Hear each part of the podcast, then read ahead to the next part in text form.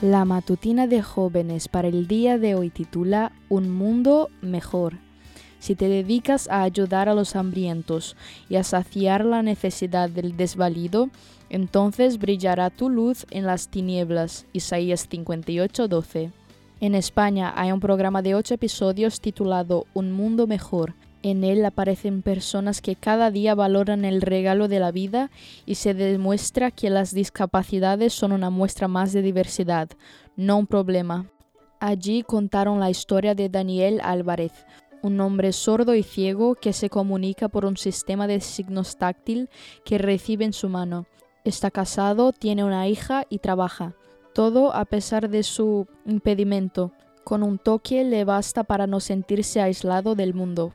Historias como esta son muy motivadoras, nos hacen poner las cosas en perspectiva, ser más agradecidos, más respetuosos y tolerantes. Pero seguramente en tu vida diaria muchas veces crees que las cosas son mucho más terribles de lo que en realidad son, o estás acostumbrado a vivir con personas que tienen esto como actitud default, personas muy difíciles de tratar. Rafael Santandreu en su libro Nada es tan terrible, menciona que estas personas en realidad son una oportunidad que se nos da para adquirir más fortaleza. Cuando las personas ven todo desde una plataforma terribilizadora, están exagerando porque ven las cosas de una manera equivocada. La forma en que podemos ayudar a esa persona es tratándola con compasión y amor. Podemos usar el humor, el amor, seguirles la corriente un poco o dejarlos solo un rato.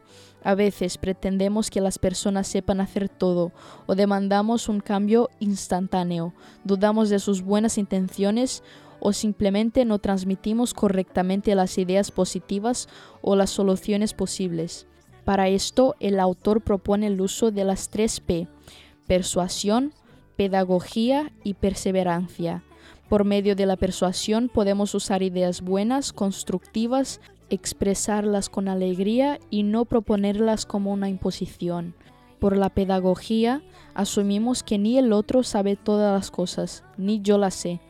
La crisis puede ser un momento de aprendizaje y crecimiento. La perseverancia es necesaria porque es por medio de la paciencia y la constancia que se logran los mayores bienes.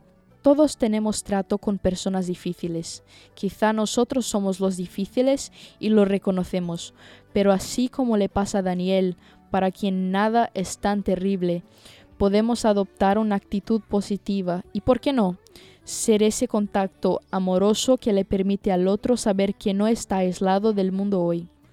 Esta fue la matutina de jóvenes para el día de hoy desde Bilbao.